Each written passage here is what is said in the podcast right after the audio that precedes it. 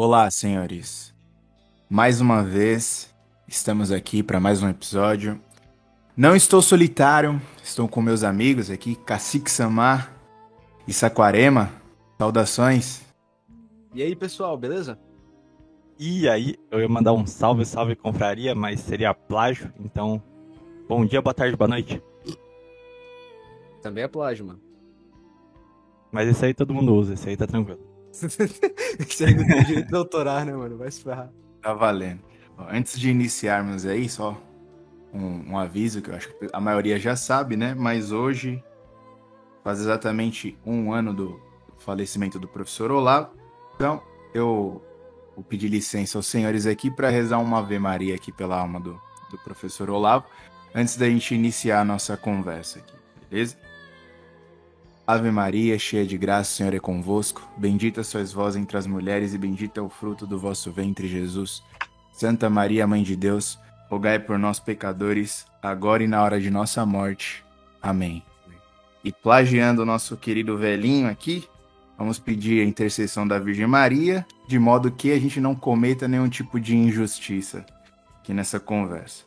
Certo? Menino Saquarema, o, o cacique no meio da semana aí me falou que, que queria gravar essa conversa aqui com a gente, porque você ouviu a- o último vídeo lá que foi publicado, nossa conversa com, com Code Hack e com 6K. Já vamos iniciar então, a partir desse ponto aí.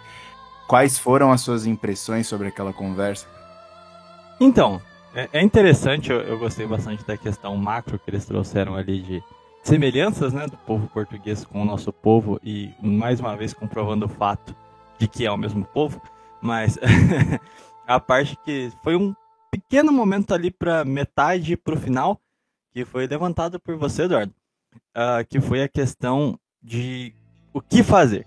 O Code Hack, né, te- tá- tá- apresentou o ponto de sair do país e vocês debateram ali por cima sobre, beleza, a gente tá aqui e não tem pra onde fugir.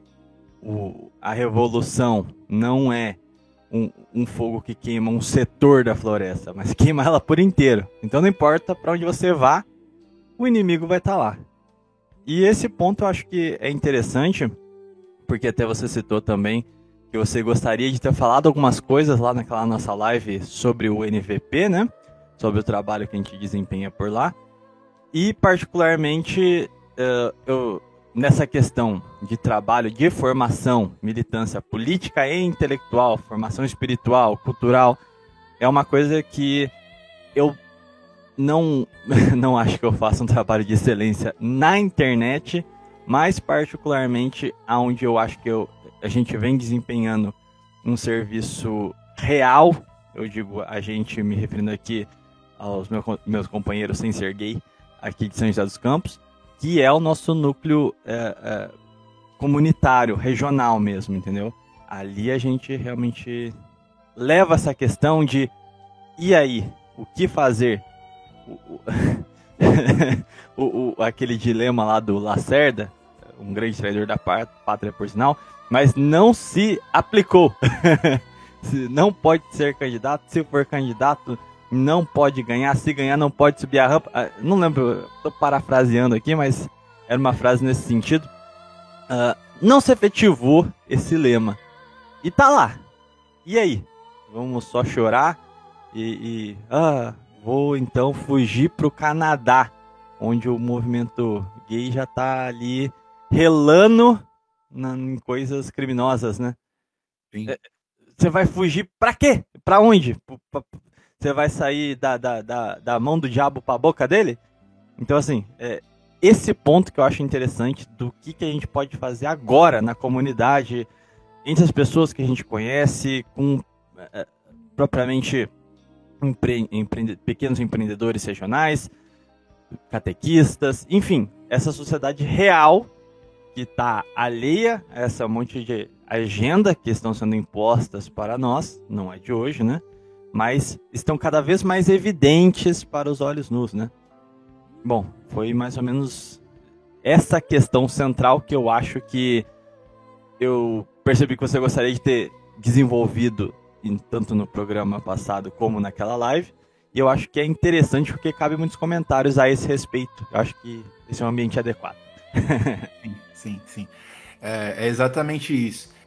Porque o, acho que todo mundo concorda que o que reina aqui no, no Brasil é aquele quase que um vício, que, que eu acredito que não seja só do, do brasileiro, mas é, do, dos países latinos em geral, né? Que é aquela, que o vício autodepreciativo, né? A gente acha que sempre está em, em desvantagem aos outros povos. Teve até um episódio aí que a gente que a gente comentou, né, que o, o, brasileiro, de modo geral, ele sempre enxerga a cultura dos outros como muito superior a deles, e tudo que o brasileiro tem de bom parece que é só uma cópia, parece que não temos nada original, os povos latinos não têm nada de original, e o que tem de original, ainda assim, é inferior ao que os outros povos, principalmente os europeus, têm, né? Sendo que até o que foi citado lá, sendo que as maiores desgraças do, do século XX e, e hoje, agora, século XXI, são, são coisas exportadas principalmente da Europa, né? Tudo que vocês pensarem aí de ideologia que é usada pela, pela esquerda foi saiu da cabeça de um europeu, muito provavelmente. E um essa. Ponto. Pode falar, Thiago. Perdão. É mais um ponto que eu acho interessante, só para complementar o seu comentário, é justamente a evidência de como o materialismo ocidental emplacou com ênfase no Brasil. Eu vejo que alguns polos da América Latina não é tão forte assim, por exemplo, o Peru. O Peru é totalmente brabo. Esquerda, direita, todo mundo rejeita pautas LGTV, todo mundo rejeita assassinato de bebês. Lá, de direita à esquerda. Isso é muito interessante. Mas aqui no Brasil, esse negócio de querer ser um norte-americano é muito, muito forte. E isso é explicado, pô, a gente já tem um século de doutrinas antropológicas e sociológicas dizendo que no... Max Weber, né? Nós somos um país atrasado porque somos católicos. A pobreza e o nosso espírito comunitário são coisas terríveis e que nós romantizamos a pobreza, que nós gostamos de ver assim, por isso que nós somos uma subraça. E é engraçado que mesmo gente que, né, se diz, vamos assim, fora do sistema, que não pensa com essa mentalidade, que não sei o que, que o sistema impõe, na verdade, é, é, repete palavra por palavra dessa doutrina, né, de, de autodepreciação da cultura latina, que é justamente, é, acho interessante que alguns autores apontam, que é uma sociedade alicerçada em valores aristocráticos, na honra, mas na honra originária do medievo não ligada às vaidades do dinheiro, mas ligada à vaidade dos laços pessoais, do clã, da família, e uma valorização da cultura e da fé. E assim, aparentemente, você ter estes valores e não uma mentalidade de tempo é dinheiro é sinal de, de, de decadência para as pessoas, né? Tanto é que nego vai para fora e fala: "Ai, eu, eu tô lavando prato e ganhando tantos dólares. Oh, que vida feliz que eu tô tendo". Então, não dá para entender, sabe? Enfim. Sim, e a, até a questão que foi mencionada aí por mim sobre os europeus de maneira generalizada e que as boa parte das ideologias que mais nos fazem mal nos dias de hoje foram exportada de autores europeus, eu não estou dizendo que o povo europeu é um povo que deve sofrer por várias mazelas por causa que eles plantaram isso daí. Até porque, por exemplo, se pensarmos assim, é, Estados Unidos, Rússia, China, França, Grã-Bretanha, Alemanha, são os principais responsáveis pela desordem do moderno. Só que os, po os povos desses países sofrem assim como, como nós brasileiros. É a elite desses países que são responsáveis por isso. Não estou falando de cada cidadão americano, cada cidadão russo, cada cidadão chinês. Até porque nós temos, ah, hoje em dia, com o avanço da, da tecnologia, nós temos hoje vários vídeos aí de vários chineses sendo subjugados e não são a favor do que acontece por lá. Né? Então não dá para culpar o chinês médio do que acontece. Né? Eles sofrem por causa da elite intelectual, elite política, assim como nós brasileiros.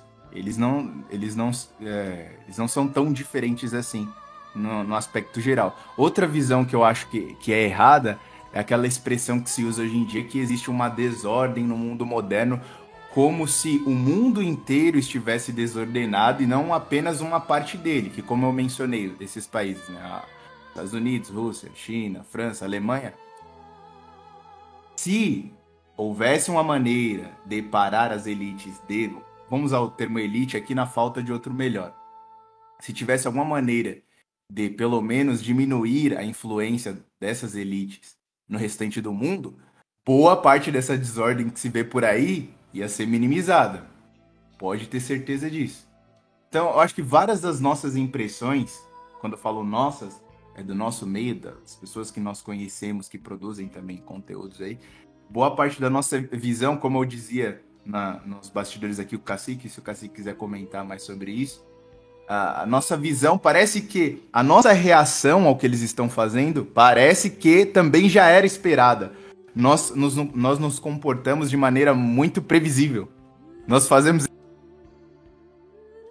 nós fôssemos fazer. Por exemplo, o exemplo que eu já dei várias vezes já em relação aos judeus, como a, a nossa galera insiste em ficar procurando é, pequenos grupos responsáveis por todas as desgraças. Mais uma vez, não quer dizer que eles não tenham participação, assim como eu mencionei a, a Europa de modo geral, não tem problema você falar assim, não, os judeus têm certas participações. O problema é que parece que é brincadeira, mas eu sei que tem gente que leva esse assunto a sério. Fala assim, não, realmente, se neutra neutralizássemos este povo, os nossos problemas estariam resolvidos. Um ponto que eu acho engraçado disso é que a gente gravou lá no NVP, no Historinhas, uh, um, dois programas, né? Um no Historinhas e um pro Sanatório. E a gente abordou, acho que nas duas vezes que a gente gravou essa questão. E isso matutou um pouco na minha cabeça. E daí meio que desembocou nos últimos episódios dessa última temporada que passou. E foi. É, é, muito engraçado, porque lá em um dos episódios eu trouxe a questão do Guido von List. Não sei se vocês conhecem, mas o suposto paganismo germânico que essa Exatamente. galera eu que vi, adora falar. eu vi, eu vi. tipo, o cara que diz que é ultra tradicionalista, que oh, tá denunciando o poder dos judeus, que não sei o que. O cara, ele criou as runas que ele supostamente achou em ruínas eh, eh, de tempos primordiais e ele criou um sistema do paganismo germânico com base na teosofia. Ou seja, não tem nada do que um dia foi o paganismo germânico. No máximo, algumas referências é, de imagens, né? Vai deixar a turma muito puta, mas não torna-se tão diferente da macumba brasileira, né, amigo? Na, é literalmente macumba germânica, cara. Porque, tipo, não tem. Que nada tem a ver, né, com o paganismo africano, pois o que restou de lá você não tem como averiguar de fato se é a mesma coisa. Provavelmente não é. E aí você cria algo a partir de, de, de iconografias africanas dentro do Brasil, falando, não, isso aqui é uma religião de matriz africana, que isso aqui é um voodoo e tal, não sei o quê. Só que não é a mesma coisa, não são os mesmos cultos, não são os mesmos feitiços, não são os mesmos voodoos, nem as mesmas entidades. Então não adianta falar que aquilo veio de lá, porque não veio. E aí gera de novo aquela velha, aquela velha cena, né? Da mulher perguntando sobre como é que era as religiões de matriz africana e a mulher respondendo, não, aqui o nego é católico e é evangélico, lá pra cima tem os muçulmanos. Entendeu? E esse é um ponto que eu acho importante. O Eduardo também citou na última fala dele a questão da, desse declínio que parece ser inevitável e, enfim, a gente se expressa de uma maneira muito desesperada nas redes, mas a grande questão é que tudo isso passa.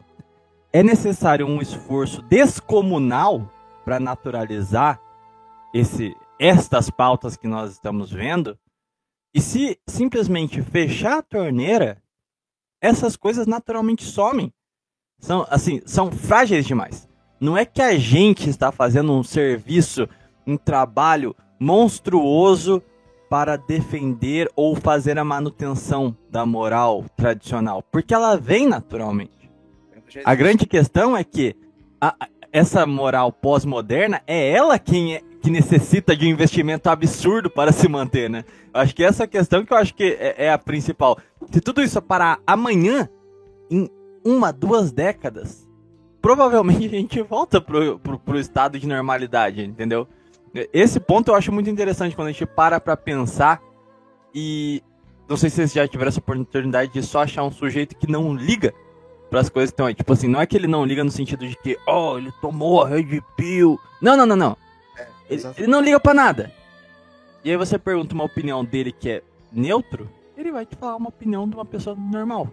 Não tem nada de progressismo, mas também não tem nenhuma jorjada no meio. Aí você percebe o que que a, a, a, o nosso extrato comum da sociedade. E ele é o natural, né? E, e tudo que a gente nós, nós estamos vendo agora é artificial, cara. Então, assim, é um problema que ele ganha quando ele aparenta ser muito maior do que ele realmente é. Eu acho que essa é a grande questão da, do, do, do, do nosso paradigma atual, né? E também tem a ver com as nossas respostas. Porque quando você fantasia um inimigo tremendo, implacável e gigantesco, as pessoas têm o hábito comum de vir pra internet, né? Pra, bom, vou falar com milhares de pessoas e plantar as minhas ideias, meu. Só que, na verdade, se você tiver uma comunidade forte, não penetra nela essas ideias. Porque o grande problema, e aí sim eu acho que tem um potencial de destruição, é quando você não tem uma vivência de valores objetivos. Porque aí as pessoas começam a temer contestar essas narrativas do mainstream publicamente, porque acha que aquilo realmente é o, é o natural e que ela vai ser repreendida se ela falar que discorda daquilo. Um exemplo, eu observo isso muito claramente quando, sei lá, eu tenho que ir para um ambiente com pessoas mais jovens e quando eu uhum. tô na, na academia do meu bairro. Ou vou na feira do, do meu bairro, ou qualquer coisa do gênero. É natural a piada com, com viado, ah, piada com, ah, sei lá o que do... Enfim, todo tipo de brincadeira que sempre existiu no Brasil, ah, de cunho étnico, de cunho é, sexual, de cunho de tudo quanto é coisa, mas é brincadeira. Agora, se você chega e faz os mesmos comentários com a turma aí da, da geração Y, da geração Z, tipo, eles acreditam que aquelas aquelas falas têm algum peso que na verdade elas são inexistentes pro, pro cidadão comum, sabe? É aí que eu acho que mora o problema real. É uma coisa que eu acho engraçado, né? Que para eles é como se cada uma dessas palavras fosse de fato magia, né? Em que a partir de dizer, a partir do momento em que eles falam é, positividade, body positive, ou, ou coisa do gênero assim, igualdade de gênero, ou o que quer que seja, que sejam gritos de militância, como se ao pronunciar aquilo de fato a realidade mudasse, é interessante ver que eles pensam que essas palavras podem afetar as pessoas ao redor deles da mesma maneira que afeta eles mesmos, né? Só que eles não se tocam que eles estão falando para eles mesmos, em que as outras pessoas não vão se comover ou o que quer que seja quando ouvirem algum discurso sobre sororidade ou coisa assim que, mano, não só são palavras muito difíceis, como são termos que dificilmente você consegue ouvir aquilo e falar, não, vou encontrar um exemplo disso aqui na realidade, dentre isso, isso, aquilo. Não dá, cara. As pessoas normais não, não, não ligam para isso, entendeu? E aí, por isso que acaba criando esse, esse meio de. esse meio que receio, ou vamos dizer assim, é, desconfiança com, com, a, com, essa juventude dessa nova geração, né? Dessa geração aí, em relação a tudo isso, porque existe a história do pavor e do medo de ser cancelado. Só que, cara, tu, vai ser cancelado por falar alguma coisa e também por não dizer nada. Porque quando eles percebem que você simplesmente não compartilha das mesmas narrativas deles e nem dos mesmos entretenimentos que eles, cara, a pulga atrás da orelha deles vai coçar, negro. Eles vão querer saber. Então, peraí, então o que, que esse cara pensa? O que, que ele consome? O que, que, que é? Qual é o hobby dele? O que, que ele faz? E cedo ou tarde, eles, eles acabarão percebendo em você que você tem alguns objetos de interesse que com certeza são diametralmente opostos aos deles, né? O que querendo ou não, isso vai lá denotar alguma posição moral, religiosa ou política que você tem, entendeu? Então não adianta ficar tendo medo dessas coisas, não. É muito mais fácil você viver e encarnar o exemplo das suas convicções, das coisas que você guarda no coração, sendo elas do alto, né, e tudo mais. Porque daí tu consegue motivar pelo menos o parceirinho que tá do lado. A pessoa normal, não militante, talvez o militante não tenha tanta tanta tanta salvação assim, né? Vamos dizer. Mas as pessoas normais ainda conseguem ser exorcizadas ou pelo menos livres desse demônio, que é essa mentalidade woke, essa mentalidade progressista, né? E outra coisa, esse nosso fatalismo, fatalismo do, do brasileiro, pelo menos aos meus olhos hoje, não me parece uma coisa assim minimamente justificável. A gente olha para a idade do nosso país, a localização geográfica, É verdade, é a verdade. demografia, o nível de consciência médio das pessoas, a capacidade do sofrimento delas, né, e vários outros fatores, não, não é justificável, sabe? Tudo, a reação das pessoas perante as situações. É a questão que a gente está falando aí. Do, do fatalismo. Não que eu deposite uma esperança imensa né, na- nas soluções políticas eh, de curto prazo, e nem entendo que a, política deve ser vista aí como uma disputa de cargos, como, que, como é hoje, né? principalmente na direita, e também a gente está vendo que não, não muda muita coisa em, em relação à esquerda. Se, se apertar um pouquinho, eles negociam as coisas. Né? A gente viu isso principalmente com, com o nosso líder máximo, Biruliro, que era o homem que dialogava com o mal. Agora, uma coisa, eu acho que todo mundo concorda aqui que se o Brasil se continuar do jeito que está aí, está condenado se as pessoas que têm talento, têm capacidade para fazerem o que lhes compete, se ficarem só a reclamar e dizendo que nada tem solução, realmente a longo prazo vai ser difícil o, o Brasil ressurgir e vai ficar como o, boa parte dos países latinos aí. Que pensa, ape- apesar dos pesares, a nossa situação é muito melhor do que Cuba, Venezuela, Argentina. Por todos esses fatores também que eu, que eu mencionei aí, de posição geográfica, a- o tempo de vida do país. Agora, se as coisas continuarem caminhando para onde, onde estão, realmente vai ser difícil. Porque, olha, a nossa geração já enxerga as coisas. Porque eu penso que isso não vai mudar da noite por dia, essa questão do fatalismo. Se a nossa geração já enxerga que as coisas estão perdidas, imagine quando estivermos, se chegarmos lá, em uma situação de Venezuela da vida. Qual vai ser o sentimento das pessoas? E fora o que é aquilo, o, esse fatalismo, ele gera principalmente qual sentimento nas pessoas? O desespero. E nos dias de hoje, não é mais como no passado, né? Um, um, um jovem da Idade Média desesperado, a primeira coisa que ele pensava era em quem? Ele pensava em Deus. Era a primeira coisa que via a cabeça dele. Se eu tô numa situação de morte, a primeira coisa, eu falo, meu Deus, será da minha alma? Agora, vocês acham que o brasileiro desesperado, porque tem muita gente desesperada, e ele- as pessoas nem, nem se dão o trabalho de esconder isso. Todo dia nas redes sociais elas deixam bem claro isso, que elas estão desesperadas e acham que o apocalipse aconte- acontecerá amanhã. Em quem que vocês acham que eles estão pensando? No próximo líder político, é claro. Quem poderá nos salvar? Isso, eu acho que é, vai ser bem controverso. Mas eu acho que isso é bom. Porque assim, isso é uma característica ancestral nossa.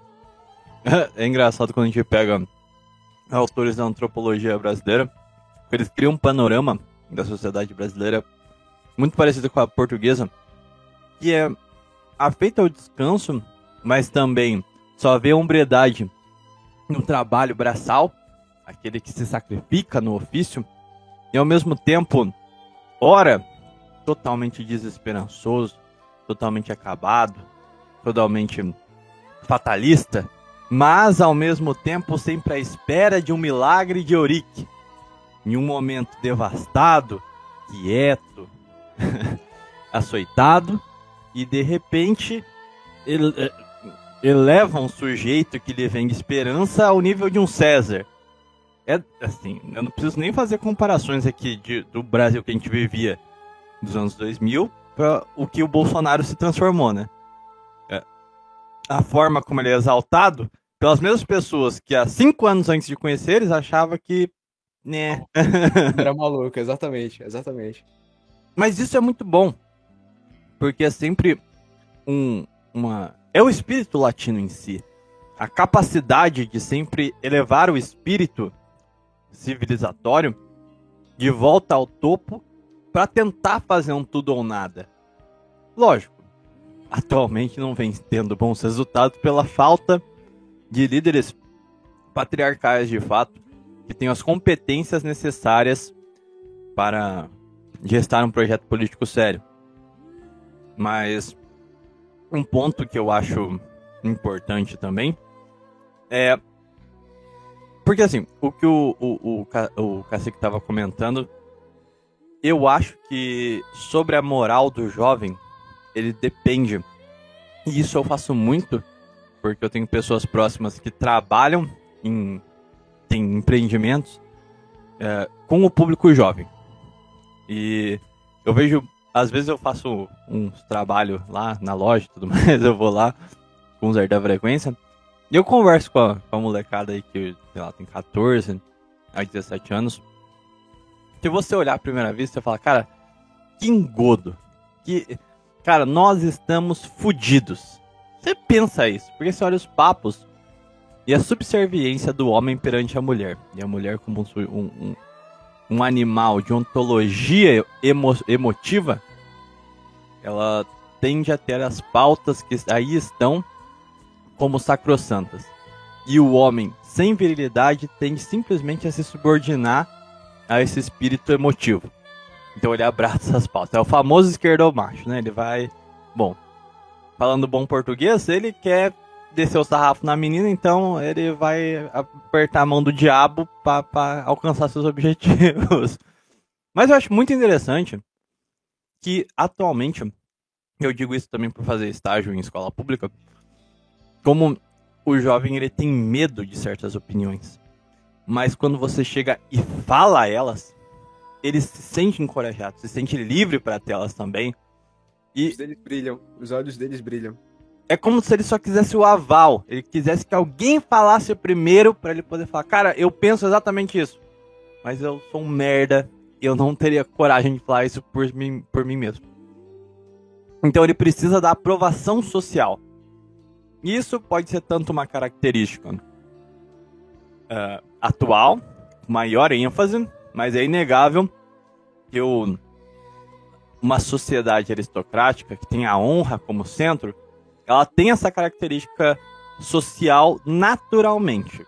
Então, pô, já era típico do próprio senhor de engenho passar fome a maior parte do ano e só ter um tipo de, de comida eram restos, mas quando recebiam autoridades para uma visita, fazia aquele banquete como se ele vivesse no luxo, né?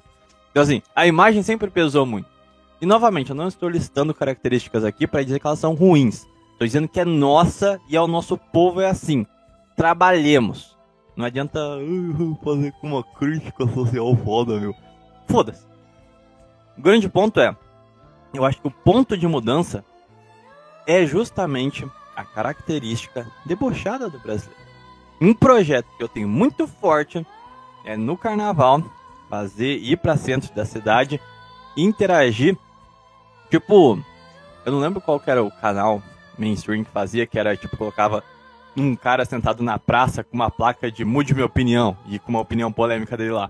E aí o pessoal sentava. Oi? Sputnik Brasil. Isso, isso, isso. não tava lembrando quem que fazia isso. Mas eu quero fazer um pouquinho diferente. Eu quero fazer naqueles formatos de TV antiga, que era, tipo assim, você perguntar a opinião do povo de alguma coisa. Meu primeiro projeto é pegar a marchinha do Nelson, do Nelson Rodrigues? Não tenho certeza, eu quase certeza que é. Do Getúlio Vargas, em que ele fala que o Brasil tem muito doutor, muito professor e muito funcionário, e que a gente tem que jogar todo mundo na lavoura.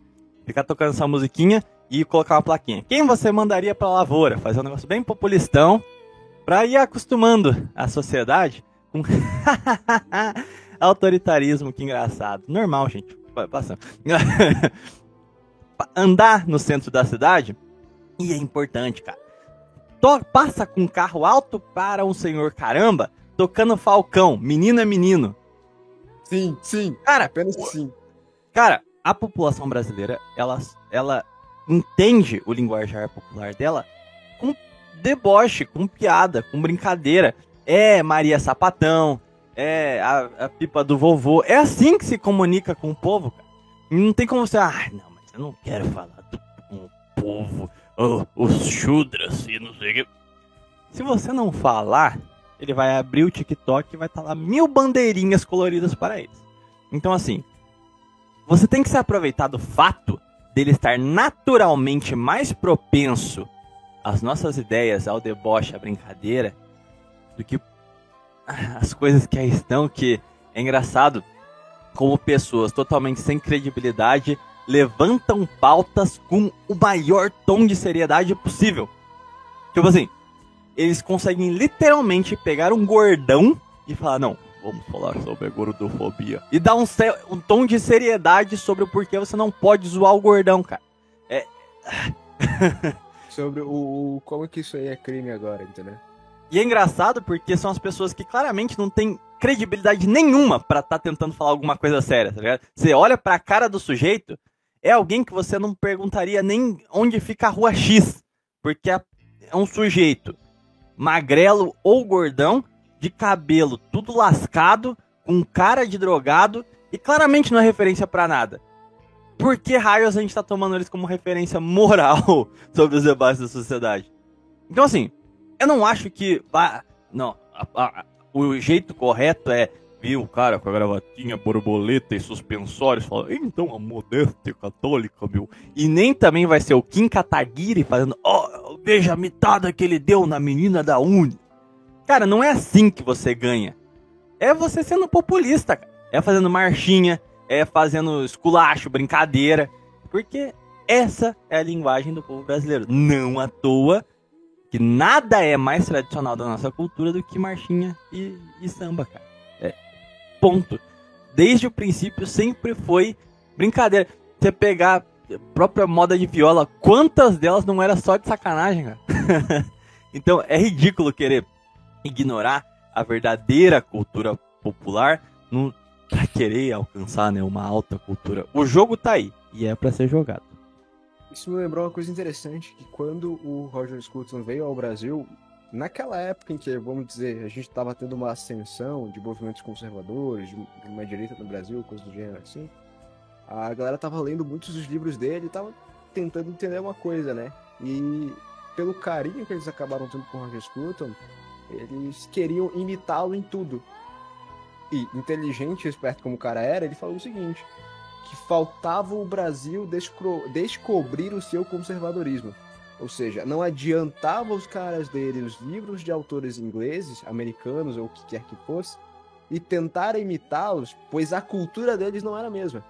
Então você tinha que procurar dentro da sua tradição literária ou aquilo que era veementemente brasileiro e poder colocar aquilo na sua realidade. Então eu vejo que uma das grandes falhas políticas, né, nesses últimos anos, foi de fato não saber falar a linguagem do povo ou não compreender de fato aquilo que diz respeito ao Brasil. E aí, é uma coisa que tende a se ser reparada porque o outro lado também comete o mesmo erro. Porque, veja bem, a esquerda hoje que a gente tem é uma esquerda inteiramente liberal, né? É uma esquerda que pouco liga, que pouco liga pro operário, pouco liga pro proletário, entendeu? Se importa muito mais com as minorias do que quem de fato sofre todos os dias, entendeu? Tanto que cada é, prefeitura Senado, até mesmo cadeira de deputado que eles ganham, é sempre baseado em um discurso emocional, do vamos representar as minorias, vamos dar voz à, à favela. Só que o trabalhador que sofre todos os dias, esse cara continua sendo deixado de lado. Então, aproveitemos que eles também cometeram esse erro, né?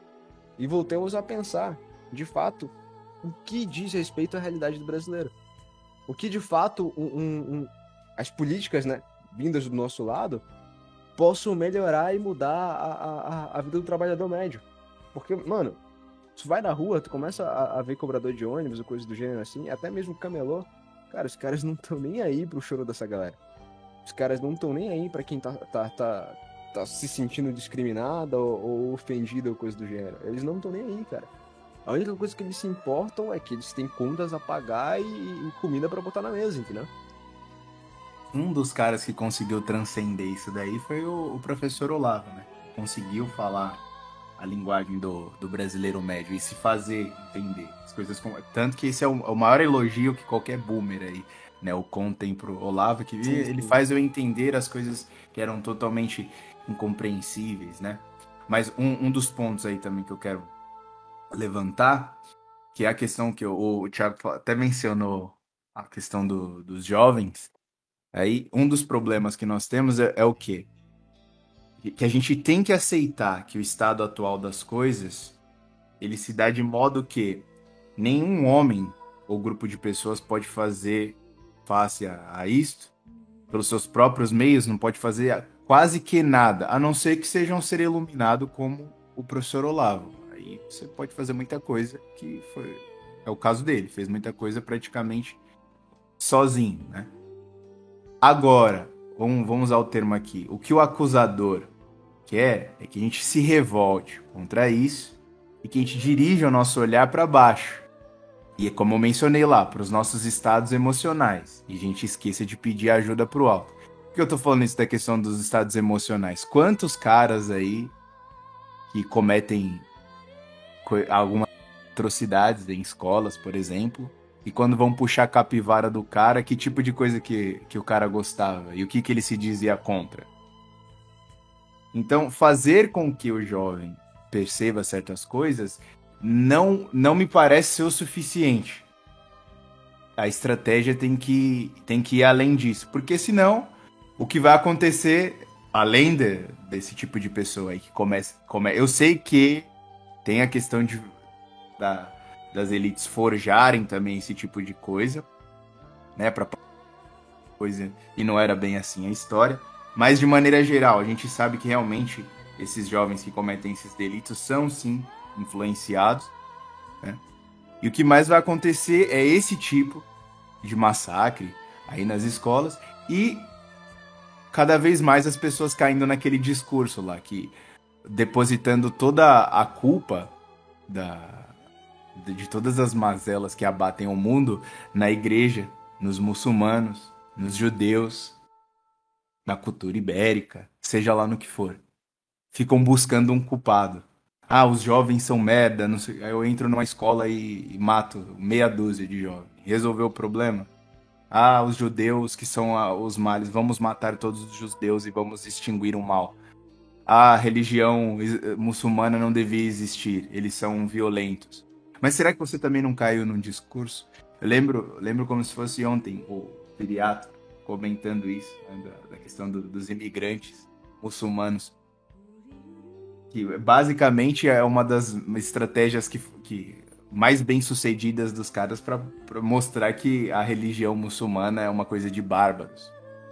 Independente das, das minhas divergências, né? Como eu sou católico, católico, obviamente que eu acredito que os muçulmanos estão errados, senão eu não seria católico, seria muçulmano. Mas eu sei que é desonesto dizer isso. Mas, no entanto, quantas pessoas que nós conhecemos que não, que não têm um discurso parecido com esse?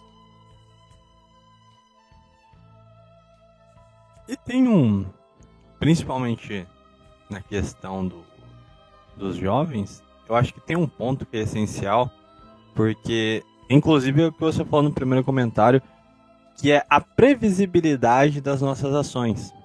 Porque não adianta.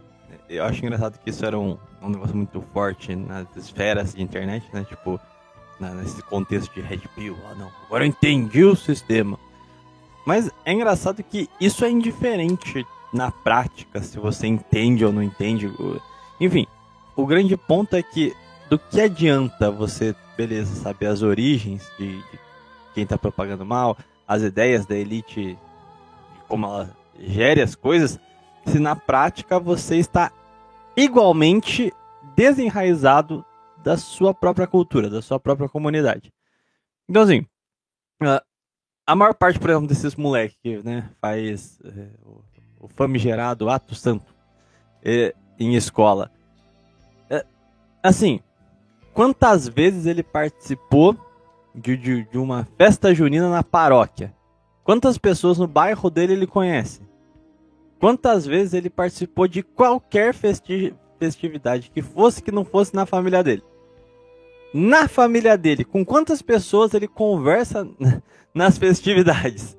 Você começa a olhar, o problema na prática central, porque assim, tem a questão econômica, que seria papo para outro podcast, que é questão da dívida e como o país é subalterno às elites é, ocidentais, basicamente por conta do, do processo de colonização econômica. Mas o grande ponto é que a colonização econômica não pode degenerar a sua população, é, mesmo que ela esteja na miséria, se os laços sociais de vivência objetiva forem fortes. Você não vai conseguir mudar a cabeça do, do menino via jornal, via celular, se ele passa a maior parte do tempo dele vivendo de verdade e não olhando para uma tela.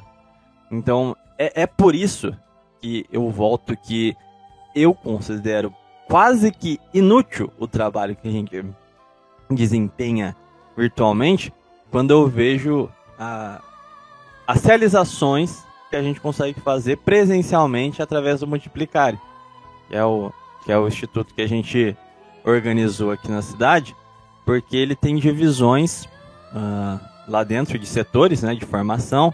Então tem um setor de cultura, um setor espiritual, um setor de política, um setor de, de, de intelectualidade.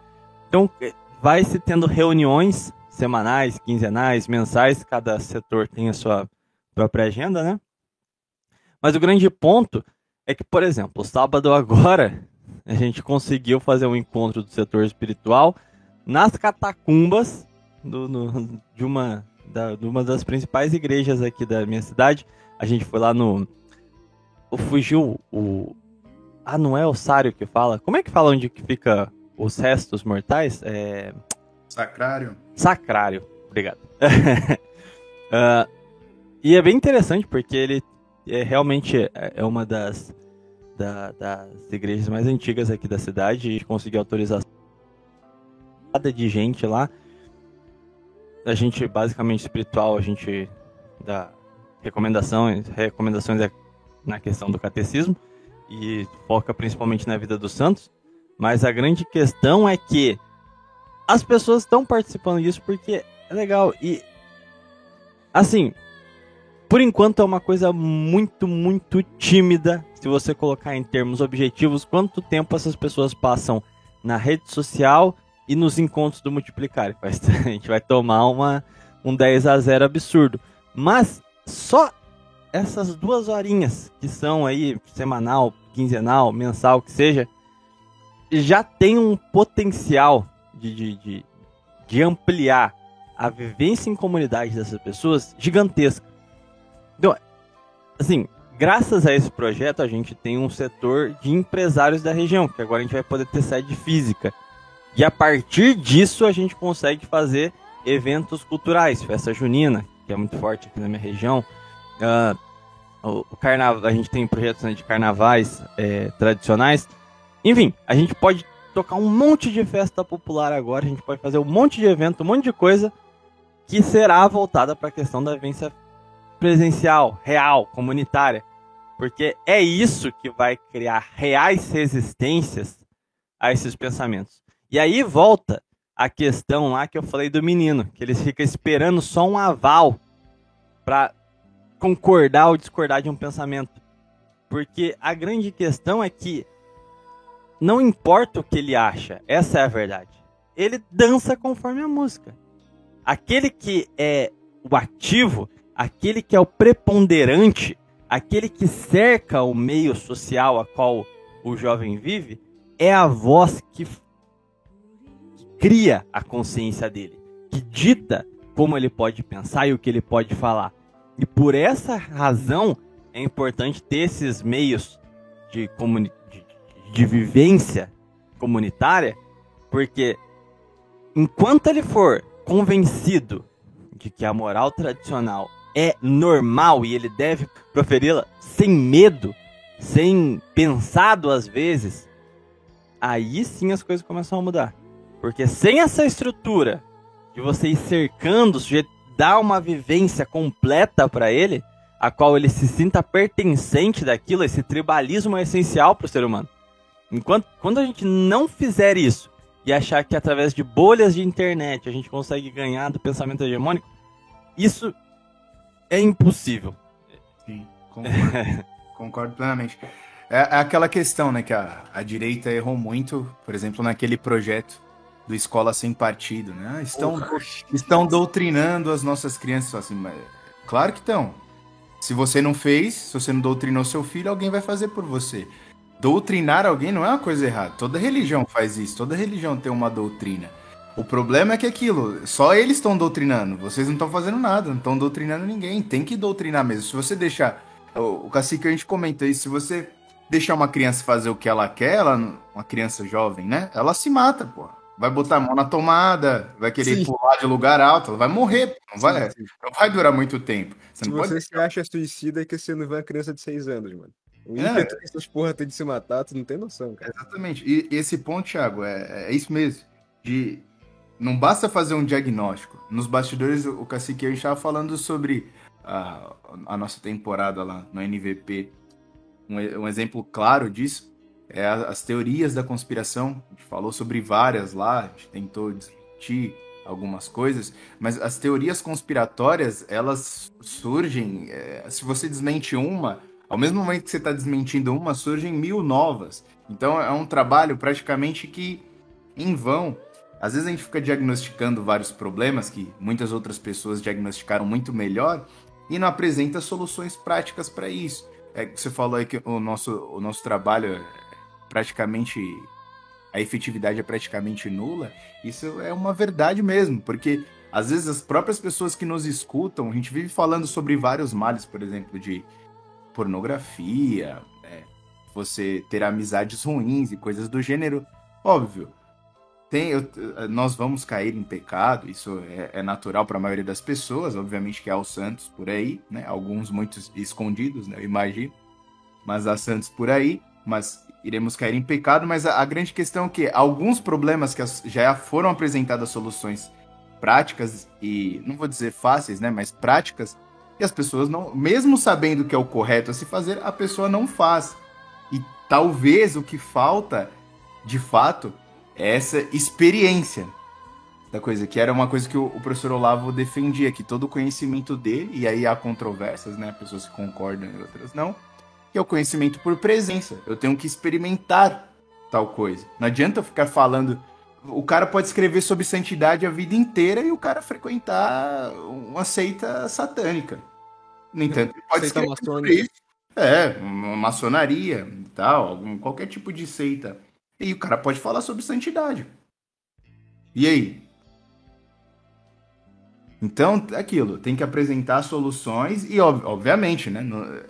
Quem fala, quem emite a, a informação, não pode se responsabilizar pelo que você faz, né? Depende de cada um também. Mas eu acredito que essas ações concretas é o que realmente vai fazer a diferença. Mas eu não excluo, acredito que o Socarema também não, eu não excluo é, digamos assim, essa militância cibernética. O problema é que no, nós, de maneira geral, né? O Saquarema já tem feito alguma coisa, mas de maneira generalizada, as coisas ficam só na internet, como eu disse lá na conversa com o Code Hack, e quando vai para as ruas, se limita a manifestações, comícios políticos, coisas do gênero. Muito pouco se fala sobre cultura brasileira, né? Tem até a gente criou uma página lá no Instagram página tem até uma certa expressividade, aí nós criamos um grupo no Telegram para falar sobre história do Brasil, é, grandes autores brasileiros, cultura brasileira de maneira geral, e os interessados são muito poucos. As pessoas querem falar sobre uh, polêmicas, as polêmicas, intrigas. É tipo, é o BBB da direita, sabe? É, exatamente. E aí que tá, né? Uma coisa que eu gosto do, do trabalho que a gente faz aqui, mas o grande esforço que eu ainda tenho é, é tirar velho do bolsonarismo. É poder conversar com os velhos e falar, não, porra, tipo, legal, Bolsonaro foi, mas tem isso aqui que é melhor, entendeu? Aí tu começa a, a apresentar os planos de governo do Enéas, entendeu? Para eles. baseado naquilo que a gente deveria fazer. E aos poucos os caras vão entendendo e vão deixando de ter aquela preocupação que o brasileiro tem demais ainda, que é como é que vão me ver lá fora? Ai, o que, que os Estados Unidos vai pensar de mim? O que, que a França vai pensar de mim? O que, que a Inglaterra vai, vai pensar de mim, entendeu? Eles ainda pensam muito desta maneira, de tentar ag agradar ao estrangeiro, ag agradar o gringo, quando o gringo tá pouco se fudendo pra gente, entendeu? Então, incutir neles de que existe algo propriamente brasileiro e que, com certeza, a democracia por si não se encaixa muito bem dos nossos padrões, essa não é uma herança nossa, essa não é uma tradição nossa. A gente tem muito a figura do pai e, portanto, ao pai a gente sempre volta. Então, aqui só funciona político forte e monarca. Nada além disso, não adianta essa troca contínua de presidente que não vai dar certo. Aos poucos os caras vão entendendo isso, mas ainda é um pouco difícil. Porque foi como o Sakurama falou, né? Ah, acho que em 2015, 2000, 2014, todo mundo chamava o Bolsonaro de louco. Hoje os caras ainda o chamam de mito, né? Ainda tem gente que o considera um mito. Né? A figura deles é muito forte. Então o brasileiro vai, vai de zero assim também muito rápido, sabe? E trazer esses caras para um, um. reciclar, né? Vamos dizer assim, eles para uma força que de fato pode trazer frutos, né? pode vir um, um, uma espécie de abertura política ou uma nova onda, o que é que seja, é importante. É, é, tão efetivo quanto conversar com as pessoas diretamente, cara. É, é mais eficaz do que a internet em si. Não que a internet seja inútil, não é inútil, é maneira, legal e tal, mas tu tem um, um pouco do reflexo do que é o povo de fato quando você entra em contato com eles, quando você começa a conversar com velho, quando você começa a conversar até com caras que também são da sua idade e têm as mesmas opiniões que você, só que eles só não falam. Isso é outro detalhe, né? É interessante como a gente sempre pensa que a gente é minoria, mas no entanto, porra, no grupo acaba tendo 50 pessoas, no, no vídeo tem mil views, no canal de outro tem 3 mil inscritos, entendeu? Irrisórios. São números significativos que se você botasse 3 mil pessoas num campo, porra, já ia assustar entendeu? Ou seja, faz parte da tática deles pensar que a gente tá em menor número do que a gente realmente tá, entendeu? Pensar que nós somos uma minoria, tipo, que na verdade nós não somos. Existem tantas pessoas como a gente. E aí que vale a, a, o momento de expressar e exercer as suas convicções. Pois é a partir da coragem que você tem, é a coragem que você consegue inspirar nos outros também. É, e isso, a questão da internet, eu acho que ela, ela cumpre uma função social uh, que a gente pode ver muito no século passado. Por exemplo, é, vamos pegar aí o próprio caso que a gente estava batendo lá, na, na, questão do, da macumbaria alemã. Pô, se os caras têm uma ideia ridícula, um conteúdo político e esotérico tosco, como eles conseguiram virar a maior parte da população a favor daquele projeto? Ah, é, através do ódio e. Não, cara. Não, Eles não. tinham é, meios sociais extremamente funcionais. Foi criando juventude, criando escotismo, criando isso, criando. Criando todo um contexto de vivência prática, de ver grandeza naquilo. E aí, quando você olha na Itália, na, na Espanha, enfim, as, é, propriamente na União Soviética também, mas enfim, foi mais característico do fascismo, quando você viu uma marcha de pessoas não militares, uniformizadas, com bandeiras específicas, com um ideal forte, eles você vê ali na frente da sua casa, tá acontecendo. Qual que é a sensação que você passa para quem tá de fora? Quero participar disso, cara. Essa era a mentalidade da, da população comum. O que a versão moderna disso é quando você consegue registrar e dá a importância do que você está fazendo presencialmente em ambiente virtual. Um monte de gente chega para encontros e conhecer o grupo porque viu foto de uma reunião, sei lá, no Instagram. Porque viu que a gente estava fazendo alguma coisa. Às vezes o sujeito foi convidado para ir, não foi, preferiu coçar o saco a tarde inteira, mas aí ele viu a foto e falou: Ah, se eu devia ter ido. Ou seja, Exato tem um fator psicológico, o cara tem que ver e sentir que algo está acontecendo para ele ele agir. Então, não digo que é inútil o trabalho que a gente faz aqui, porque eu acho que nas devidas proporções você consegue jogar sobre a pessoa um tecido de uma vontade de querer participar, de querer organizar igual. E é, é, não tem como negar isso, porque a própria origem do meu canal, eu tive até que excluir grande parte disso, mas não era live, não era nada, era, era só o registro da gente fazendo coisa na rua, assistindo bandeira em, em viaduto, assistindo, é, é, fazendo panfletagem na rua, fazendo, é, assistindo banner em viaduto, enfim, fazendo coisa na rua e as pessoas olhavam e falavam, cara, tem gente fazendo isso na rua, maneiro, quero fazer aqui na minha cidade também.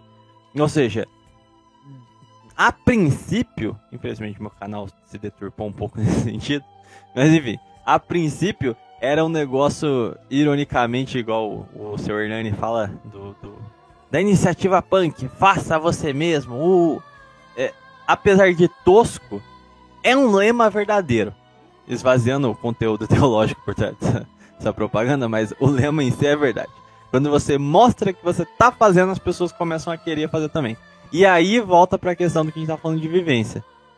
Porque se for um canal só de, ó, oh, vamos ver aqui minha análise, ó, oh, deixa eu falar aqui sobre a decadência do Império Romano. Assim, não tem efetividade. Se quiser fazer só por hobby, eu entendo. Mas não tem efetividade. Se, se você quer usar o canal para maneiras práticas, grava o que você está fazendo. Mas o foda é que agora com o atual governo é meio perigoso, né? Então, tem esse, esse porém também. Mas a forma de interligar aí a, a, conversação aí entre as duas, entre as duas coisas, entre o real e o que a gente pode ser efetivo no virtual, talvez seja essa capacidade de, de acender esse espírito. E eu acho que a nossa população é muito ativa nesse sentido. Porque eu fico vendo a Action Française na França, eu vejo os integralistas lusitanos em Portugal, os que ainda restam. Enfim, os povos de fora não têm a mesma vontade, a, essa mesma questão de pegar e fazer porque é legal, porque, enfim, esse querer tão forte assim é uma coisa muito particular do nosso povo e é uma faca de dois gumes, né? Mas na, nas atuais circunstâncias eu creio que seja uma característica muito mais favorável a um para uma organização nossa do que propriamente do, do, do, inimigo que não tem expressividade popular, né? Sim, é aquilo. É, o que está faltando realmente, como você falou, é, é, são as, as lideranças. Isso realmente está em falta, porque a vontade está sendo direcionada para os lugares errados. O pessoal está invadindo os lugares aí de, de maneira totalmente. Ninguém sabia o que estava fazendo aquilo, quais seriam. Ninguém mediu a, as consequências daquilo, a eficiência do que estava sendo feito, né? As próprias manifestações, as pessoas se manifestam só por manifestar. Vamos mostrar a nossa indignação, como é se alguém foda. fosse se compadecer é. com aquilo. Nossa, estamos muito tristes por você. O sistema funciona fala, não, agora eu não vou mais, hein? Porra, eu vi velha chorando, acho que eu não vou fazer mais isso. Suspende a canetada. E, e aquilo, não, como as pessoas, de maneira geral, obviamente, elas não pensam nas consequências daquilo, elas não esperavam que a esquerda iria usar aquilo contra elas mesmas. É, é basicamente aquilo. Você não estuda as estratégias do seu inimigo. Você, pô, você, você não sabe que os caras. Ah, o cara, sabe, é tudo da boca para fora. Não, a esquerda é suja, eles mentem. Ué, então você não imaginava que eles iam usar que vocês estão fazendo aí como uma mentira e usar contra vocês? O que, que vocês prepararam para reagir a isso? Essa parte eu não Opa! pensei. Eu não cheguei nessa parte. Eu nunca tinha visto. Me conta mais sobre isso. Eu nunca cheguei nessa parte. E aí, só que o que, o que é complicado, assim, às vezes quando eu fico pensando nessas coisas da, da formação, é que é, os outros problemas das características dos brasileiros, né? Então, se, se logo aparece um líder que não quer ir para o lado político, que não quer ser um, um deputado, não quer um cargo político, as pessoas querem derrubar o cara já começam. A primeira coisa que a direita faz quando aparece alguém, aparece alguns poucos admiradores, ou às vezes muitos admiradores, e uma enxurrada de gente para criticar o que o cara tá fazendo. E às vezes a vontade da pessoa não é muito grande também e ele acaba por desistir. Vocês devem conhecer aí boas pessoas que aparentemente tinham boas intenções e que se nutrisse essa vontade por mais tempo, poderia ter vingado algum projeto grandioso. Mas o cara desiste no meio do caminho ou como a moral dele não era, ele ia pela, pela via intelectual, mas não trabalhava a parte moral de forma concomitante, o cara acabou se perdendo. E aí, eu posso citar vários aqui, mas eu acho que não tem necessidade de citar nomes. Vocês devem imaginar aí algumas pessoas que pareciam ser uma coisa e que talvez até fossem aquilo de fato, mas quando o dinheiro começou a entrar, e aí que eu acho que é um dos maiores problemas do brasileiro: o apego no material. O dinheiro conta muito pro brasileiro, cara. Nós. Parece que nós somos facilmente compráveis. Porra, sim, sim.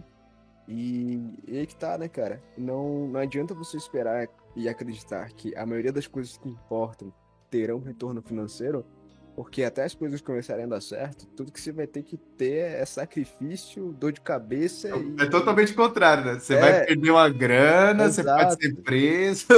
É, é, quase um, assim, eu vou usar o termo perda de tempo, né? Ainda que seja um investimento, você vai sentir que você tá perdendo seu tempo ali, sabe? Então, uma coisa que você pode ver, né?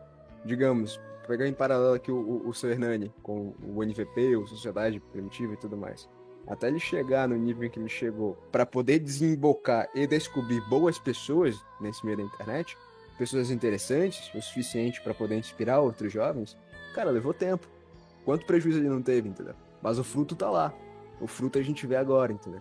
Os bons frutos que, que, que esse trabalho rendeu. E, cara, se isso no, no, na escala pequena, como é a escala do YouTube, já tem impacto, porra, os caras não têm paciência na escala da política, nas escalas dos, do, dos cargos de decisão, sabe? Daqueles que tomam a frente de movimento, tomam a frente do país. Pelo contrário, eles priorizam primeiro o bolso, priorizam primeiro o, o, o momento deles, sabe? E... Ganhar, ganhar dinheiro fazendo filme. Porra, não dá, cara. E uma coisa que, uma coisa que eu lembrei também, né? Que é a questão do por esse apego ao material e, ao, e aquilo que é aqui e agora, né? O brasileiro acaba perdendo a paixão e a possibilidade de virar uma lenda, cara. Lembra quando o, o, um dos imperadores, né? Um dos imperadores romanos teve contra a república um revolucionário que era o próprio filho dele. Ou seja, um dos próprios filhos dele estava tomando contra a república. E por mais cruel que fosse e ele pudesse perdoar o filho dele do crime dele de tentar derrubar a República, ele deixou que o julgamento corresse até o final. Então, como pai, ele pode ter sido cruel, mas como político e líder, ele se tornou uma lenda, porque ele sacrificou a própria carne dele de fato pela manutenção do, do império, pela manutenção da República, sabe? Quantos políticos brasileiros teriam essa mesma visão? Cara, pouquíssimos, sabe? Pouquíssimos é, é chegaram mundi mundiais, né? E eu acho que nem se restringe a, a, aos brasileiros, né? Lembra quando a gente tá fazendo os comentários lá, o, o próprio Trump foi uma uma o final, né, da pelo menos é foda, das ações tu... do Trump, né? Totalmente se tentar, questionáveis. Se tu, se tu, tentar achar acho que da década de 90 para cá, não tem, cara, não tem, não tem, não tem, não tem. Todo mundo é, é, é muito fraco. É, a formação moral ficou totalmente de lado, né? Falar sobre virtudes, agora falando do Brasil, falar sobre virtudes com brasileiro, assim, eu, acho que isso é uma tecla que o Olavo batia muito, que é a questão da coragem. As pessoas não sabem mais o que é uma pessoa corajosa. A, a, figura de corajoso no Brasil é a figura do imprudente, é a figura do cara que anda sem, sem com o escapamento cortado, sem placa, no Natal, roletando por aí de moto. Esse é o cara corajoso que passa tirando, te cortando giro na frente da polícia. Esse é o cara corajoso. É o cara que entra num banco. A figura do corajoso no Brasil é daquela série La Casa de Papel, entendeu? Eu vou roubar o Banco Central. Ele, aquilo é o, o corajoso pro, pro, brasileiro. Não é, por exemplo, aquele caso lá do, do morador de rua que, que morreu num combate corporal com um bandido salvando uma mulher na frente da Catedral da Sé em São Paulo. Esse cara não é corajoso. Ele é só um louco, drogado. Ele fez aquilo no impulso. Entendeu? Aquele cara não é corajoso. Ele foi imprudente, morreu. por causa disso. Você entende que o cara que deu a vida dele, sacrificou a vida dele, é o imprudente, e o cara que, que se aventura a pegar uma arma e roubar pessoas é o corajoso? E aí, se não, se, se não focar em coisas desse tipo, que é a formação moral, todo o resto não adianta, o que, que adianta ficar falando de Aristóteles, Platão, ficar falando de, de, da vida do santo, sendo que a pessoa não tem a, mínima noção de virtude, você vai ler a, a, história do santo, você não vai conseguir entender nada do que tá ali, porque você não tem exemplos práticos. Você nunca, você acha que não existem pessoas santas na sua paróquia. Você não, nunca passou pela sua cabeça que existem pessoas melhores que você. Pelo menos não realmente. Você até pode cogitar essa ideia, mas não realmente. Eu acho que volta para uma questão também do sobre o, certos efeitos meteoros que a gente tem na própria política mesmo. Porque assim, é, acho que foi o Cacique que comentou, né, que de 90 para cá o negócio tá meio feio. E até desembocando essa questão da coragem. A gente percebe que falta estrutura, de fato. O reconhecimento do caráter do sujeito, pela nossa característica emotiva, se torna muito mais uma imagem do que propriamente um fato verificável. A própria questão do. É o próprio Bolsonaro mesmo. Acho que ele fez questão de personificar isso muito no 7 de setembro do ano passado mesmo, né? O imbrochável, não sei o quê. Ele Sim. criou uma estética de corajoso, do cara que não não vai dar para trás, não sei o quê. E a história da vida política dele era sendo o contrário, né? Ou seja, as uhum. pessoas depositaram toda a confiança delas num sujeito covarde porque parecia e se dizia corajoso. Ou seja, isso é bastante não recompensador no sentido de que aqueles que de fato detêm as virtudes necessárias para tirar a gente do abismo que a gente tá, tá sempre à mercê de simplesmente um cara que surgiu do nada bombar por alguma razão estética e ser levado ao topo como, como um César simplesmente porque ele passou uma imagem, mas ele não precisou provar nada. E aí que eu acho que entra a questão de formação de quadros, porque e também cabe uma reflexão sobre essa questão de formação de quadros, porque tem que ter uma conciliação dessa característica da pessoalidade do brasileiro com a questão técnica. A gente tem os dois extremos no país, né? A gente tem o Bolsonaro, que é só estética, mas ao mesmo tempo a gente também teve o Prona, que foi só técnica. Se você pega os quadros do Prona, Adriano Benagnon, um baita diplomata e um economista de mão cheia, assim, é, era inquestionável a capacidade técnica dele. O Bautista Vidal, pai do projeto Álcool brasileiro, um grande entusiasta da, da energia limpa, enfim, mestre do Dr. Enéas, né, o próprio Enéas dispensa comentários, tinha um quadro de pessoas extremamente respeitáveis, não só nacionalmente como internacionalmente, mas não existiam quadros sociais. No sentido, não tinha aquele cara que era bem quisto na comunidade do bairro X, da cidade X. Então, meio que o, o crédito das pessoas não importa, porque ele não é gente como a gente. Ah, sim, sim.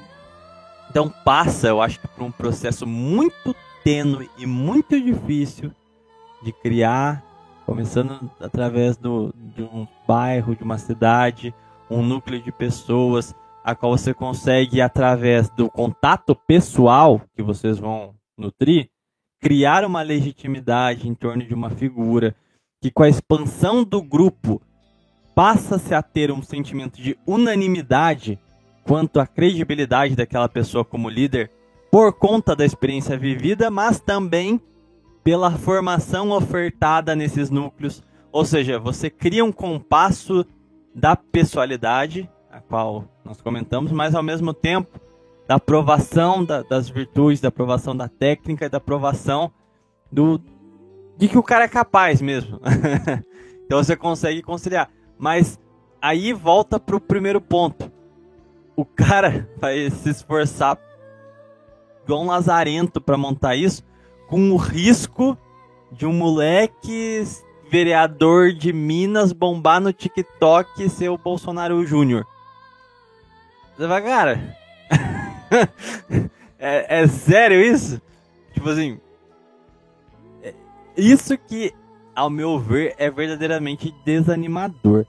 A questão dos males, eu não acho que seja um problema. É, Assim, a vida é uma provação. A vitória a gente já tem a certeza. O que nós rezamos é para que sejamos dignos das promessas de Cristo. E o que ele espera de nós é o bom combate. Então nada mais esperável do que as provações. Então aí, agora você vai querer fugir. Bom, aí algo me diz de que você não vai ser digno das promessas. Então assim, o mal tá aí é para ser combatido. E obviamente vai ser um, um serviço difícil, por isso é uma aprovação. Então é o de menos. Agora, o fogo, amigo, a sabotagem interna entre os nossos, cara, é isso que eu acho que dói mais. que é o. Autossabotagem. olhando, olhando dentro do que foi o governo Bolsonaro, que não foi o ideal, mesmo ali, cara, tipo, acho que foi logo em fevereiro, assim, que o cara já tava dando facada um atrás do outro, tá ligado? Já tinha uma aula totalmente separada, um tripé do governo totalmente desordenado, caos pra dentro, tudo quanto é lado. E é interessante ver, né, que Só eles- um parênteses aí rapidinho. Tudo desordenado, traição, tudo fudido. E ratão do banhado falando do xadrez 5. Brincadeira, ratão. foi ele, hein, Ratão? Foi ele, não fui eu não. Aí, e, e interessante, ele subiu à presidência com muitas pessoas que se apoiaram no nome dele e juraram ficar do lado dele, e ele terminou os últimos dias dele na presidência completamente sozinho, sem absolutamente ninguém. Então, o brasileiro tem aquela mania de caranguejo, cara, de puxar os outros pra dentro do balde quando os caras estão saindo de lá, cara. E é uma coisa que eu falei pro, pro, pro pessoal, que não se espantem, né? Nesses quatro anos de novas traições começarem a surgir. De novos deputados continuarem sendo comprados, entendeu? De, de, de novos caras que diziam Os que senadores aí que o pessoal tanto tá Exato. confiando aí. confiando em senador e tudo mais. Não se espantem ao ver que cada um deles terem, estarem comprometidos com elites mundiais. Cara, eu vejo a galera do meu estado, eu, eu dou risada, cara. Pô, porra, fudeu, já era, acabou. Vocês vocês não lembram lá? Lembra qu- quando o pessoal do PL ainda? Isso aí foi logo. Foi no comecinho de 2018. O pessoal do PL do Novo. Qual foi a primeira coisa que os caras fizeram quando viraram um ano? Lembra que eles foram pra China? Verdade, foram pra China. Realmente foram pra China. Negociar Ah, tem umas informações coisas mais- sigilosas dos brasileiros. Tem uma coisa ainda mais intragável, cara. Paulista no voto patriota votou no cara que entregou a base de Alcântara. É, é mole, cara. Verdade. verdade, verdade, verdade, verdade. E esse, esse lance da confiança aí tam- também é outra virtude complicada aqui pro brasileiro, que assim, como você sabe que uma pessoa é confiável? A confiança é o tipo de coisa que você só sabe se a pessoa é confiável de fato quando você se esforça para ser uma pessoa de confiança também. Aí você com- começa a saber quais são as características de uma, de uma pessoa confiável. Não estou dizendo que o Bolsonaro não seja uma pessoa confiável, mas ficou claro que ele não sabe fazer esse diagnóstico nas pessoas. E pela idade dele não era para ser assim. Claramente não era para ser assim. E a- o, o- lembra aquele um dos discursos, um dos grandes discursos do Enéas, né? É um estado de desconfiança generalizado, né? O brasileiro é o, o- o sentimento constante do brasileiro onde ele quer que vá. Isso, lógico, nas capitais é muito, é muito pior, mais acentuado isso. É um clima de desconfiança constante. Onde você vai, você acha que tem alguém te passando para trás, pô. Todo tipo de negociação, você vai fechar um plano em um consultório, você acha que estão querendo passar alguma coisa abusiva. Não que não seja verdade na maioria das vezes.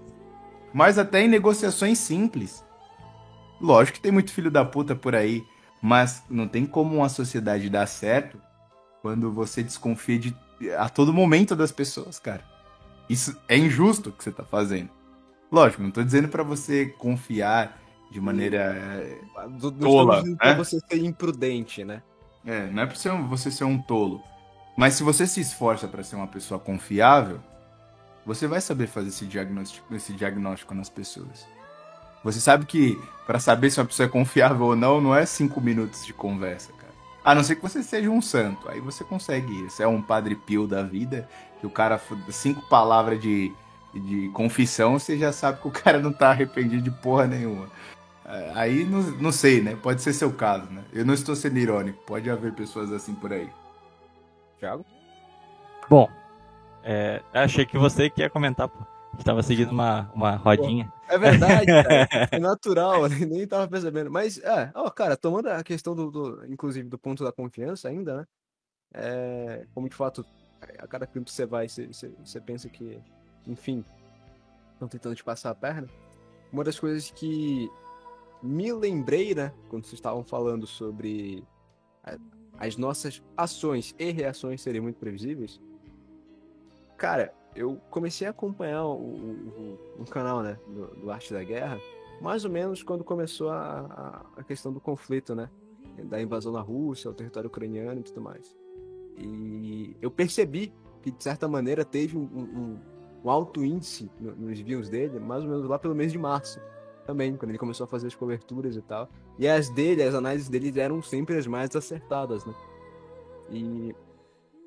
Cara, foi interessante porque ele começou a ir em vários outros podcasts, em vários outros canais e, e explicar e dar os pontos de vista dele acerca da, da, da, geopolítica, tanto internacional quanto as relações do Brasil com, com, com, os outros países, né, e tudo mais. E aí você meio que teve uma crescente, né, de uma possibilidade, vamos dizer assim, de uma direita nacionalista ali, ou algo do gênero. Só que, ao mesmo tempo que a gente teve essa crescente, essa possibilidade ali, o interesse das pessoas para as questões nacionais, né?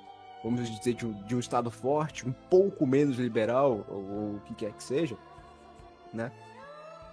As pessoas também foram facilmente enganadas, né? Quando, por colegas dele, pelo outro lado, a garantia de que sim, o Lula era um rapaz nacionalista, é, era, era realmente um presidente nacionalista. Então, quando a possibilidade de uma direita nacionalista se tornou uma ameaça, os caras logo por detrás enfiaram uma, uma esquerda nacionalista pra gente. Que no fim das contas, de nacionalista não tinha nada, né? E cada vez mais você vai vendo, né? A, a o governo se transformando em, em algo muito próximo do, do, do Partido Democrata Americano.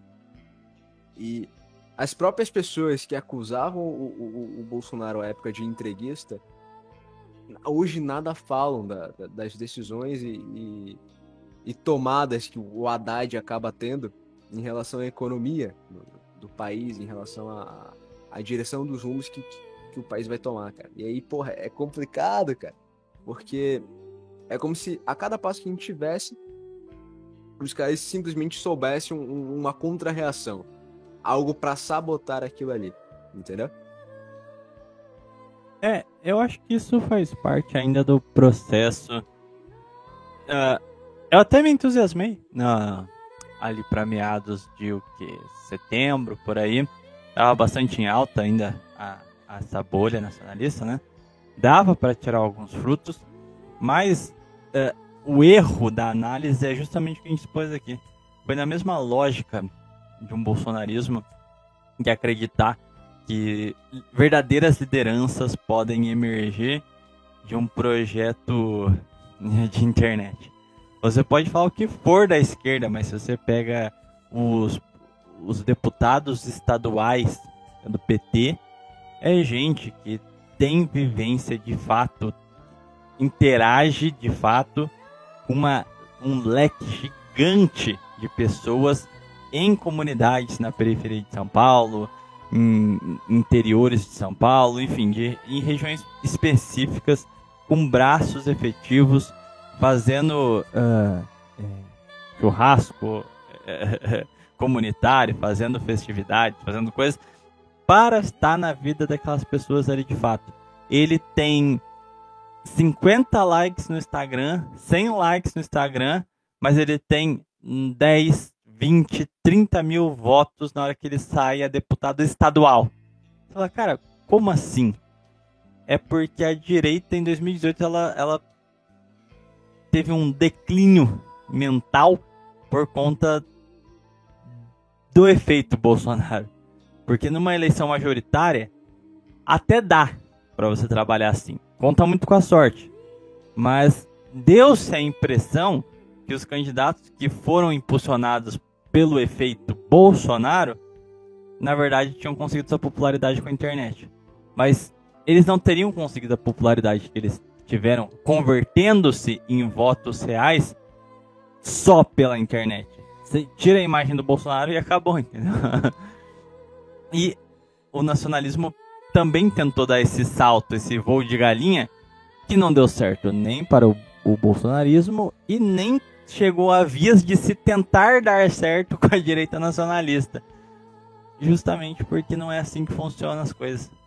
Não tem como você querer ser uma, uma alternativa legítima, uh, com, com virtudes, e representar verdadeiramente o povo se você não tiver uma estrutura orgânica que se cristalize principalmente na vivência prática. Que, assim, só foi um tapa na cara. Você pega lá, o Farinazo tem quantos? 400 mil? Sei lá. Por aí? É, 400 mil inscritos. Tem lá a média de é, 10 a 20, 30 mil visualizações por live que ele faz. E em votos, se converteu a quantos? 8 mil votos? Coisa assim? Então, assim, fica evidente que não é o suficiente para a gente fazer uma mudança real. Vai ter que mexer em estruturas muito mais profundas e saber dialogar com essas tendências do povo. É por isso que eu acho que parte da competência do, de uma autoridade é conseguir compreender a alma ancestral do brasileiro, seja por meio das ciências técnicas, ou seja, o cara vai procurar na antropologia as respostas dos, de certos comportamentos que não se explicam pela razão, seja por tato mesmo. Quantos líderes o Brasil já não teve que sabia como o povo brasileiro era e reagia por intuição, por, por conhecimento de vivência mesmo, enfim. Então, é um ponto que a gente não encontra mais hoje em dia. E a gente tenta pular a realidade, resumindo tudo a um jogo de, de bolha de internet. Então, que nem essa questão aí que você comentou de sujeitos dentro da bolha que foram infiltrados pela esquerda. Não. Você vai pegar lá live do cara em 2017, o cara já tava falando lá que ele era de esquerda. Você vai falar dos primeiros encontros que Farinazzo e a dita figura tiveram, quando eles ainda não camuflavam os seus posicionamentos, o sujeito ia lá e dizia: Não, eu sou nacionalista mais à esquerda e o meu colega é bem mais à direita. Tipo assim, era evidente. Eles só, quando viram que ganharam notoriedade, esconderam, entendeu? meio que eles não se infiltraram. Tava lá, você teve otário pra cair no golpe, meio que foi, né? Então. é isso, amigos? Eu acho que é isso. Vamos às, é as considerações aí. Cacique. Cara, é... primeiramente eu agradeço a, a companhia, né? A presença do, do, do Thiago. É sempre bom conversar com ele, sobretudo porque é um rapaz que sabe muito sobre o Brasil e se dedica demais a estudá-lo. E com ele, porra, eu falei, mano, eu falei brincando com ele, com ele eu consigo ensinar política pro meu pai, cara. É, é divertido. Ele vai aprendendo aos pouquinhos, vou repetindo 50 vezes, uma hora ele entende. Demora, mas ele entende. E é legal poder tá trazendo, conversando isso pra galera agora, porque pelo menos tem um, uma luz, assim, para eles do que eles podem fazer enquanto eles estiverem por aqui, né? Porque é como o, o, o Olavo dizia, né? Não tem. Você não pode entrar numa briga com a certeza de que você vai ganhá-la. Você tem que entrar na briga pela obrigação moral de lutá-la, né? E querendo ou não, restou a nós é, essa briga, restou a nós essa luta, né? E ainda que seja pouca, ainda que o, o esforço possa ser pequeno, os frutos do resultado sejam pequenos, a gente tem que fazer. e querendo ou não, a gente que está aqui, entendeu? E obrigado a, a todo mundo que chegou até aqui, todo mundo que ouviu até aqui. E no mais, eu desejo a cada um de vocês uma excelente semana. Saquarema. Bom, amigos, é, a gente tentou trazer um panorama aqui bem didático, vai, ouvinte. Se, se você quiser falar assim, não, eu quero fazer alguma coisa agora, você consegue levantar da cadeira e você já tem um norte. Mas se você quiser ter um norte um pouquinho mais forte, se você quiser ver a mão na massa, bom, eu tenho alguns. Aproveita que ainda tá de pé, que eu tô ficando meio. Tô, tô ficando um pouco acuado com o andar da carruagem. Mas se quiser, lá no meu canal O Saquarema tem. Vai lá nos vídeos antigos, tem um monte de coisa que a gente já fez lá de, de, de militância de rua, se você quiser dar uma olhadinha. Mas também, se você quiser ver. É que a gente não consegue divulgar muito. Mas se você quiser ver o que está disponível, tem o Instagram do instituto que eu falei que a gente está usando para coordenar as nossas ações aqui na minha cidade, que se chama Multiplicare. No Instagram é multiplicare.sjc, que é a abreviatura da minha cidade, São José dos Campos. Então, se você quiser ver o que a gente está fazendo por aqui, a gente não, a gente tá meio que uma maçonaria do bem, porque a gente está as complicações legais são tá, tá, tá perigoso demais. Então a gente não tá fazendo transmissão, a gente tá fazendo tudo só presencialmente, passando a sacolinha no celular, porque uhum. estamos temerosos sobre o dia de amanhã. Então meio que vocês só vão ver assim, olha, tal, vão ver lá banner de divulgação dos encontros, vão ver as fotos do encontro, mas a gente parou de disponibilizar o conteúdo em si por essas razões de força maior. mas dá para tirar uma noção lá. Então, se quiserem lá, multiplicare.sjc. Mas no mais é isso aí. Só gostaria de agradecer vocês por terem chamado aqui. É sempre bom a gente bater um papo. E esse tema aqui eu acho que estava pendente há muito tempo. Tinha bastante coisa que eu queria é, conversar com alguém a respeito disso. Mas é, eu também senti que estava entalado, principalmente na garganta do Eduardo, esse assunto. E que eu acho que fugiram as oportunidades. Então, acho que foi legal o tema de hoje. Não, foi bom, foi bom e, claro, de, depois da conversa, passado alguns dias, a gente vai refletindo, vão surgindo novas questões e a gente pode voltar numa próxima oportunidade e dar continuidade, talvez com, com ideias até melhores do que a, as de hoje, né? É, só fazendo um panorama geral aqui do, do que foi falado, não fiquem com aquele sentimento de que o mundo como um todo está desordenado. Não esqueçam, o mundo é grande, é maior do que você imagina. Né? Muito, tem muita coisa boa, apesar das, dos males acontecendo por aí, tem muita iniciativa boa acontecendo. Existem pessoas boas por aí, por incrível que pareça, existem pessoas boas por aí. Então, não é o, essa a expressão desordem do mundo moderno não quer dizer que o mundo inteiro está desordenado. É uma parte dele. Mais uma vez, se a gente retirar Estados Unidos, Rússia, China, Grã-Bretanha, França, Alemanha, essa desordem aí acaba. Tenha certeza disso. É, mais uma questão, se vocês ainda insistirem, né, uma parcela aí das pessoas, não os que nos escutam constantemente, né, mas uh, sempre os espertinhos que buscam reflexões, quiserem insistir ainda na, na ideia de que a culpa, toda a culpa é dos judeus, dos muçulmanos, da igreja, da colonização ibérica. Você pode fazer isso em, em outro lugar, por gentileza, porque você não passa de um palhaço, uma papagaiada aí na mitologia criada das elites que você acha que já conseguiu superar. Mas no mais, é isso, senhores. Até uma próxima oportunidade. Rezem. Fiquem com Deus.